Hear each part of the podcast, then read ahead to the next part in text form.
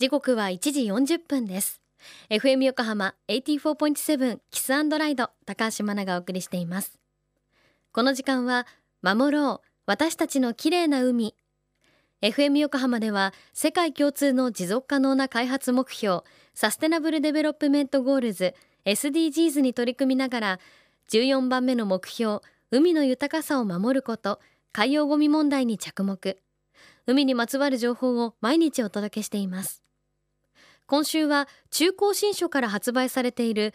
エビはすごいカニもすごい体の仕組み行動から食文化までの著者福井県立大学名誉教授で水産学博士の矢野勲さんのインタビューをお届けします。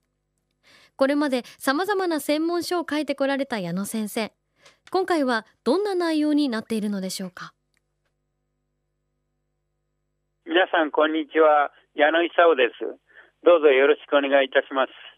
私はこれまで専門書を6冊ほど書いています。しかし、こういった本はすべてあの専門家向けに書いたものでですね、ちょっと一般の人には分かりにくい本だったので、今回一般向けにですね、分かりやすい、読んで優しいあの本を書きました。で内容はエビカニの体の仕組みや生態、行動、そして食文化について詳しくかつ読みやすく書きました。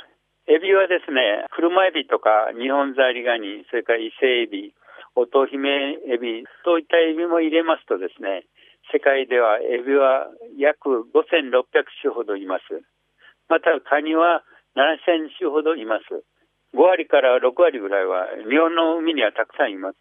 まず、エビカニの目は私たちと違ってですね、複眼ですね。例えば、あの、甲羅の大きさが1センチほどのカニの場合ですね、大体複眼の数は500個ほどです。その500個のその単眼を使ってどんなまあ、映像を見てるかっていうのは、ジグソーパズルの絵のような形で、あの、一つの大きな塊で見てるわけですね。で、それからエビカニはですね、夜行性のものが多いですね。これは昼間うろうろしていますとですね、すぐにあの、カニとかを、エビとかを好むですね、魚やタコなどによって食べられてしまうため、多くのエビカニは夜行性です。そのため、カニの目は昼間はですね、できるだけ明るい、多すぎる光をこう目に入れないようにですね、視細胞っていう光を見るための細胞がありますけど、その周りをですね、色素顆粒が覆って光がまできるだけ目に入らないようにしてるんですね。ところが夜になると、その色素顆粒が視細胞の周りから消えてですね、多くの光が目に入ってくるようになってるわけです。だから具体的にはですね、真っ暗なあの夜、新月の夜はですね、例えばガザミなんかは昼間隠れていますけど、砂の中から出てきてですね、まあ、盛んに餌を取って動き回るわけですけど、夜でもですね、明るい満月の夜はですね、今度は逆に明るすぎてですね、全く隠れている砂から這い出てきません。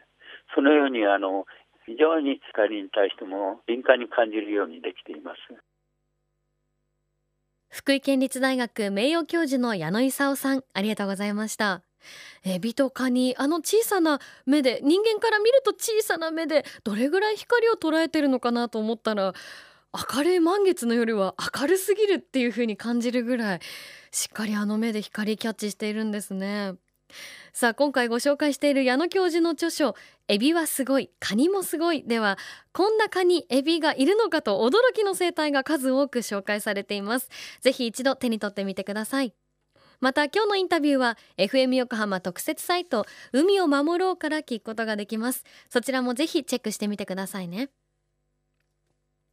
FM 横浜では海岸に流れ着いたゴミなどを回収し海をきれいにしていくために神奈川守ろう。私たちの綺麗な海実行委員会として県内の湘南ビーチ FM レディオ湘南 FM 湘南ナパサ FM 小田原のコミュニティ FM 各局その他県内のさまざまなメディア団体のご協力を得ながら活動しています。また日本財団の海と日本プロジェクトの推進パートナーでもあります。FM 横浜守ろう。私たちの綺麗な海チェンジフォーザブルー。明日はエビカニの脱皮についてお届けします。お楽しみに。